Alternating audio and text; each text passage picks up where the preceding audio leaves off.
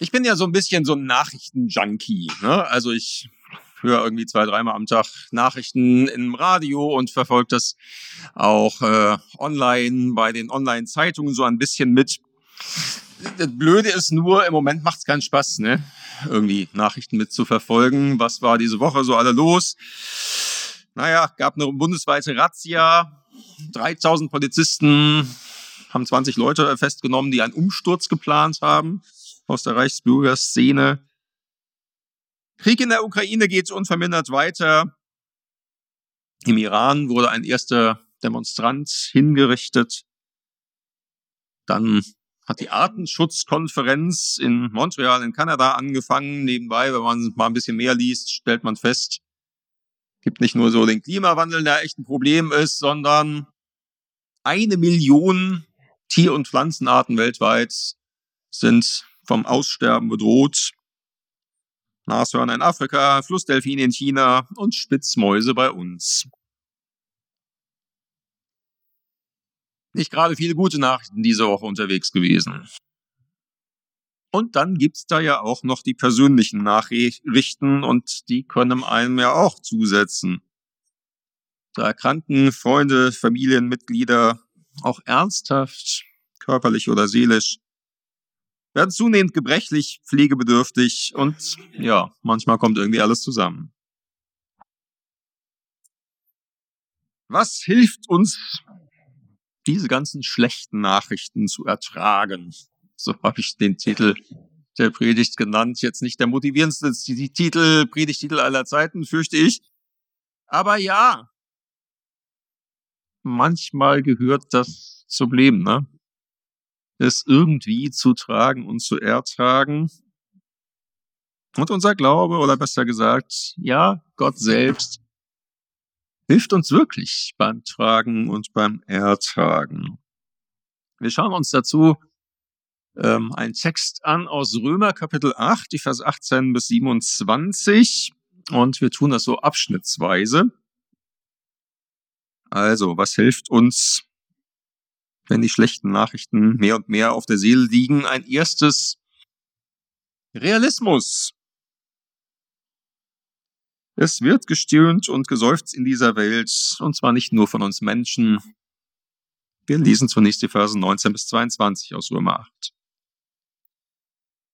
Die ganze Schöpfung wartet sehnsüchtig auf den Tag, an dem die Kinder Gottes vor aller Augen in dieser Herrlichkeit offenbar werden. Denn alles Geschaffene ist der Sinnlosigkeit ausgeliefert, versklavt an die Vergänglichkeit und dies nicht durch eigene Schuld, sondern weil Gott es so verfügt hat. Er gab aber seinen Geschöpfen die Hoffnung, dass auch sie eines Tages von der Versklavung an die Vergänglichkeit befreit werden und teilhaben an der unvergänglichen Herrlichkeit, die Gott seinen Kindern schenkt. Wir wissen, dass die ganze Schöpfung bis jetzt noch stöhnt und in Wehen liegt, wie eine Frau bei der Geburt. Seufzen und stöhnen, das ist hier so ein tragendes Wort in diesem ganzen Abschnitt. Da wird noch mehr gestöhnt und geseufzt. Das ist auch die Verbindung zu Psalm 5. Und hier heißt es zunächst mal, die Schöpfung stöhnt. Stöhnen kann ja nur wieder recht unterschiedlich sein in unserem Sprachgebrauch. Ja, stöhnt man vielleicht auch darüber, hups, die Butter ist schon wieder irgendwie 10 Cent teurer geworden. Ich stöhne mal drüber. Aber das Stöhnen, was hier gemeint ist, das ist schon existenzielleres Stöhnen und Seufzen. Das wird gerade eben auch gebraucht, wenn jemand vor dem Tod steht. Oder hier stöhnt jetzt wie eine Frau bei der Geburt, die in Wehen liegt. Und auch da muss man ja nochmal wissen, in damaligen Zeiten ähm, sind viele Frauen bei der Geburt einfach auch gestorben, weil die Geburtshilfe noch nicht so ist, nicht so war, wie sie heute ist. Also, so stöhnt die Schöpfung unter der Vergänglichkeit und Sinnlosigkeit. Und das schreibt Paulus vor 2000 Jahren. Ihr denkt ja, heute ist irgendwie durch das, was wir Menschen tun, alles ganz schlimm. Ja. Und doch galt das eben auch schon damals. Wir in unserem westlichen Denken romantisieren die Natur ja manchmal so ein bisschen. Ähm, was natürlich ist, das ist gleich gut. Ja? Was weiß ich, da kann man für eine Biermarke werben mit eine Perle der Natur. Ne? Was natürlich ist es gut, ja, aber natürlich ist es auch äh, für die Katze die Maus nicht nur zu jagen und zu essen, sondern sie dann immer mal wieder freizulassen und nochmal zu jagen. Fragen wir mal die Maus, was sie denn von der Natürlichkeit dieses Verhaltens bei der Katze hält. Also wahrscheinlich nicht so viel, weil die ist die ganze Zeit in Todesangst.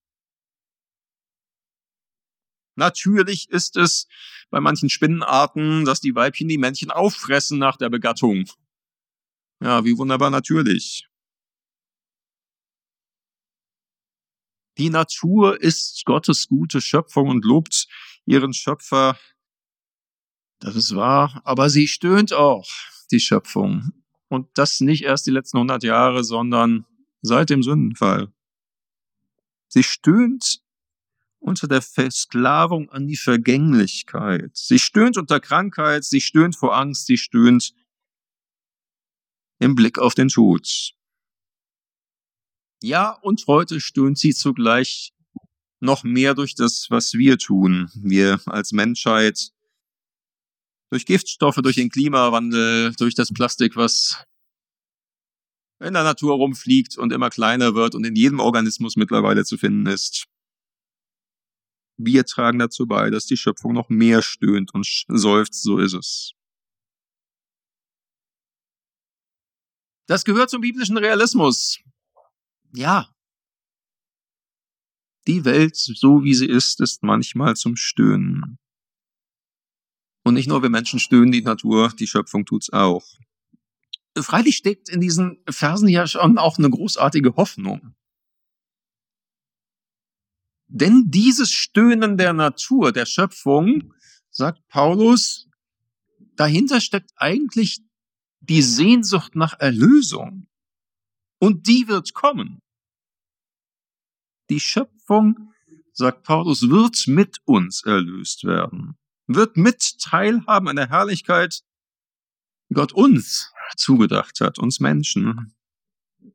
Erlösung heißt eben nicht nur, dass irgendwie unsere Seelen in ein Reich des Lichtes hinein eintauchen, sondern die ganze Schöpfung wird eines Tages frei werden von der Versklavung an die Vergänglichkeit und teilhaben an der unvergänglichen Herrlichkeit von uns, den Kindern Gottes.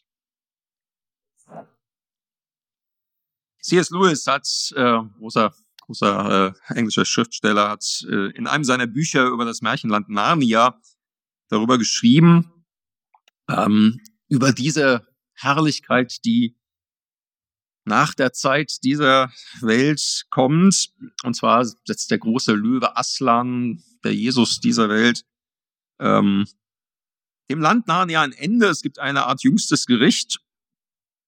Und dann sehen die erlösten Menschen und Tiere sich in dieser neuen Welt Aslans um.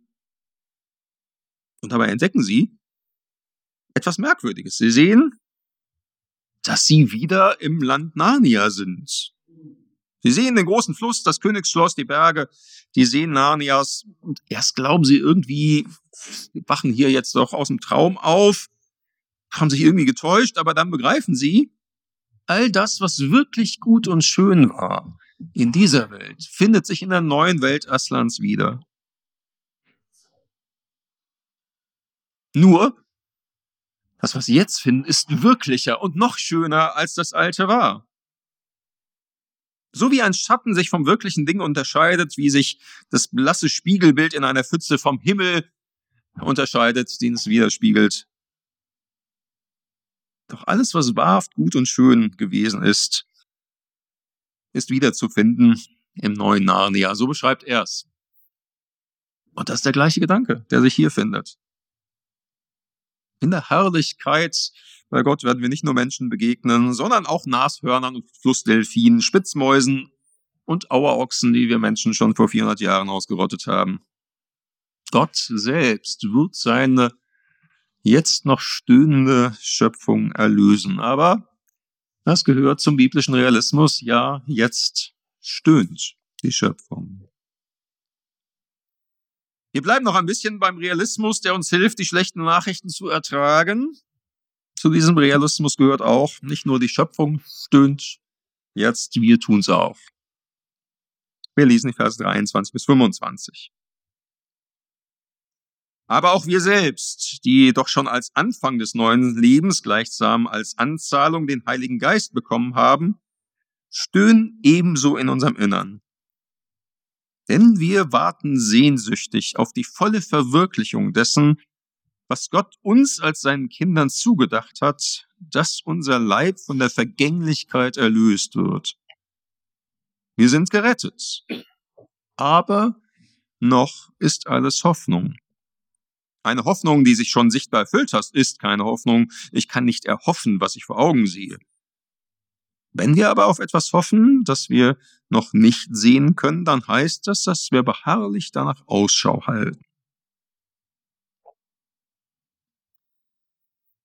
Also, Paulus sagt, wir stöhnen auch. Auch wir, die wir zu Jesus gehören.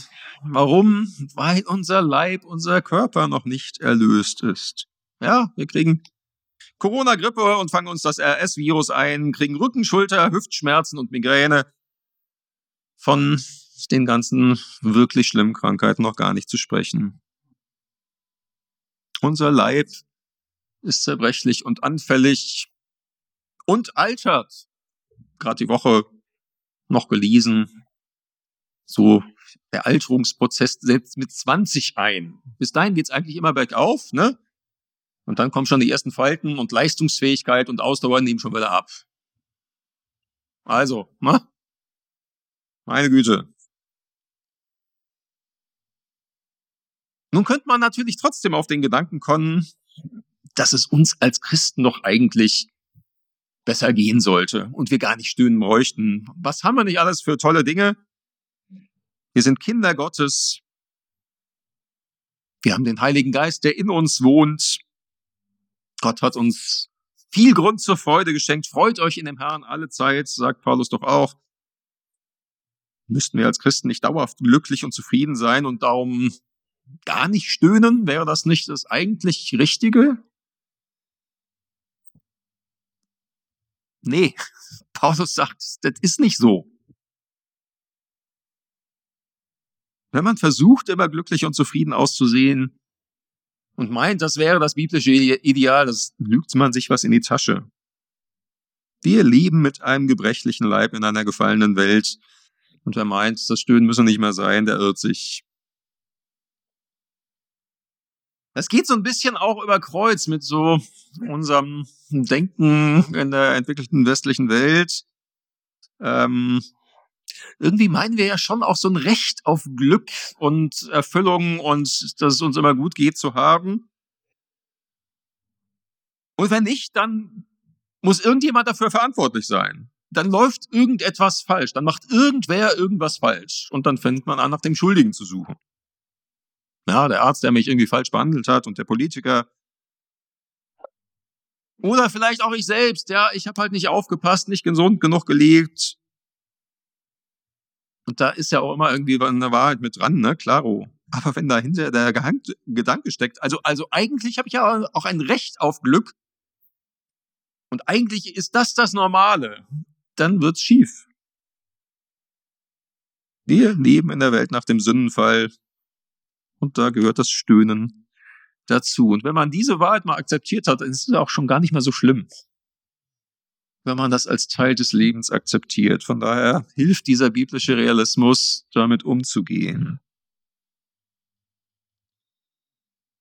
Nun lesen wir noch ein Stück weiter und stellen fest, die Schöpfung stöhnt, wir stöhnen und noch jemand stöhnt und hilft uns sogar beim Stöhnen.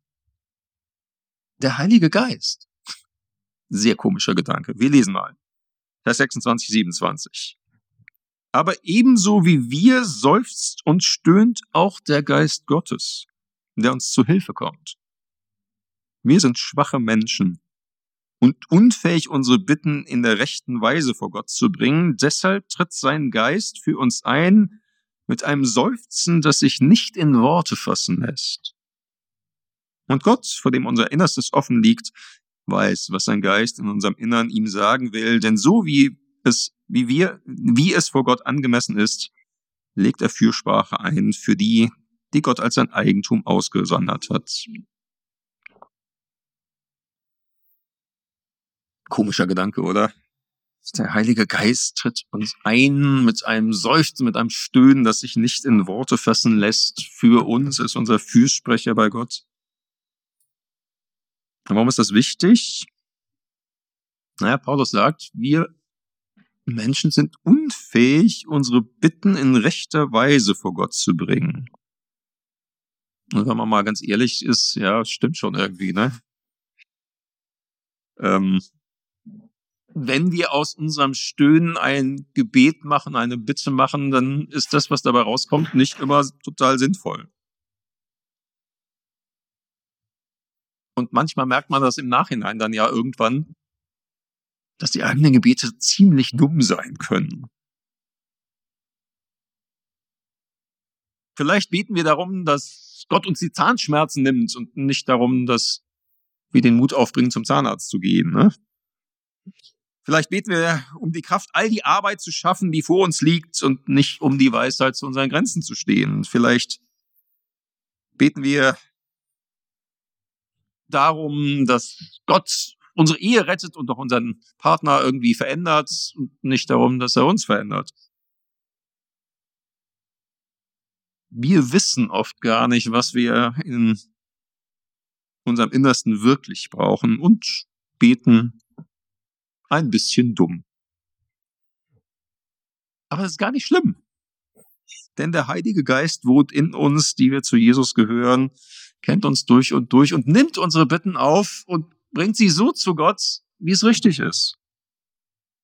Er nimmt unsere schwachen, manchmal kurzsichtigen und dummen Bitten und trägt sie so zu Gott, dass es passt.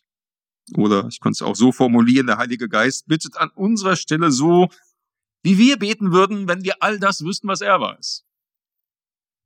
Aber dieser Überblick fehlt uns ja nur. Und wenn ich das mal noch auf die ganz großen Nachrichten der Welt anwende, also da ist mir ja selber schon oft gar nicht klar, was soll ich denn da überhaupt beten? Ja, soll ich, soll ich darum beten, dass Putin abgesetzt wird? Ja, tue ich. Aber ich weiß gar nicht, ob das richtig gut ist. Oder ob danach noch ein schlimmerer Diktator käme, wenn es so käme. Soll ich um eine demokratische Re Revolution im Iran beten oder um eine innere Veränderung der Machthaber? Oder selbst bei den persönlichen Dingen? Soll ich für die schwer erkrankte Tante beten, dass Gott sie wirklich gesund macht oder dafür, dass sie in Frieden gehen kann? Ich weiß es doch so oft nicht. Und wenn ich mir einbilde, es zu wissen, weiß ich es wahrscheinlich noch genauso wenig. Aber der Heilige Geist weiß es. Und er nimmt mein schwaches, naives, manchmal sogar dummes Beten und trägt es in rechter Weise vor Gott. Und darum macht es Sinn, die schwierigen Nachrichten, die uns auf der Seele liegen, in Gebet zu verwandeln.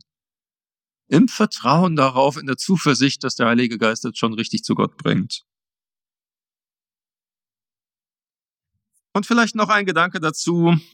Im tiefsten steckt in all dem Bitten für Gesundheit, für Frieden im persönlichen und im Weltgeschehen, für Gerechtigkeit, für Freiheit, für Bewahrung der Schöpfung und, und, und. In all dem steckt ja zuletzt auch die Sehnsucht nach Erlösung. Nach der Erlösung, die Jesus mitbringt, wenn er wiederkommt. Aber irgendwie, also ehrlich gesagt, ich bete da irgendwie selten für. Ich bete eher dafür, dass es hier und jetzt besser wird. Aber der Heilige Geist nimmt auch diese schwachen Bitten und tritt für uns ein, wie es angemessen ist und bittet, Jesus komm bald und erlöse diese Welt. Vielleicht ist auch das ein Dienst des Heiligen Geistes, wenn er für uns eintritt.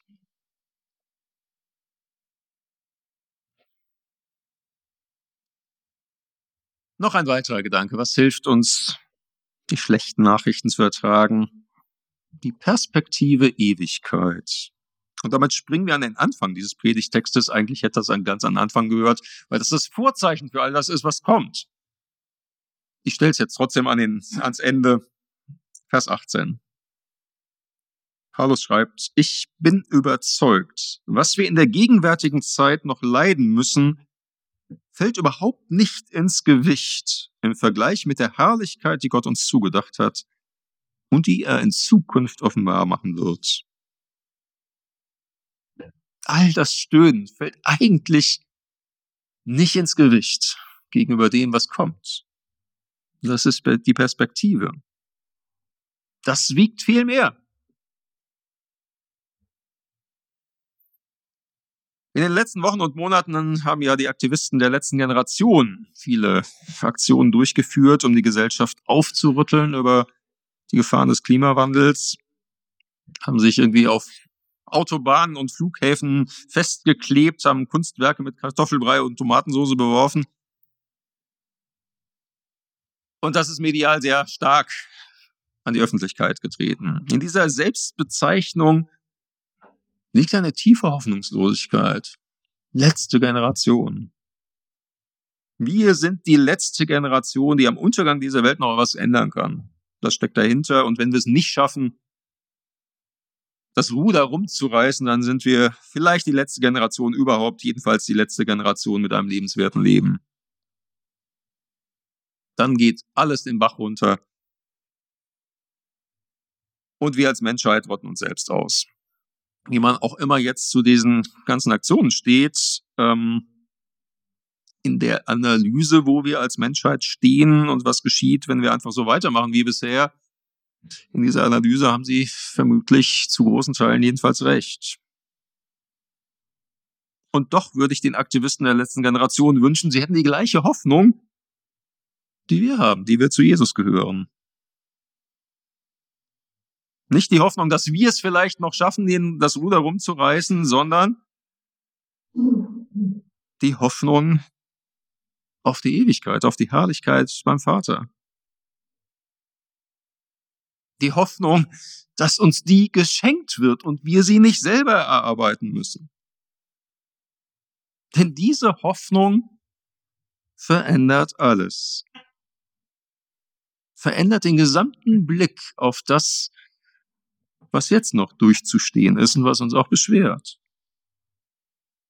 Denn wie gesagt, das ist das Vorzeichen für all das, was hier drin steht, auch über das Stöhnen. Es fällt eigentlich nicht ins Gewicht. Ja, jetzt beschäftigt es uns, aber das, was kommt, wiegt viel mehr. Timothy Keller, ähm, Pastor einer presbyterianischen Kirche in New York, hat dazu eine Art Gleichnis erzählt und sagt, äh, stellt euch vor, zwei Menschen ähm, werden in einem kleinen Raum eingesperrt.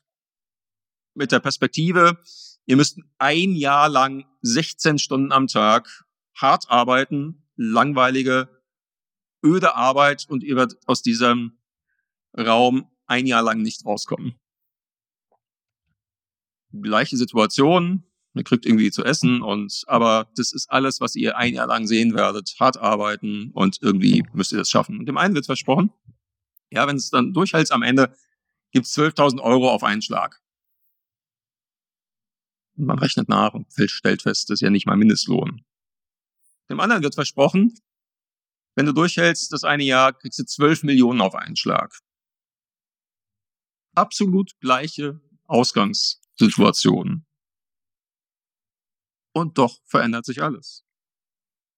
Der eine wird sich wie ein Gefangener vorkommen und der andere wie ein kommender König.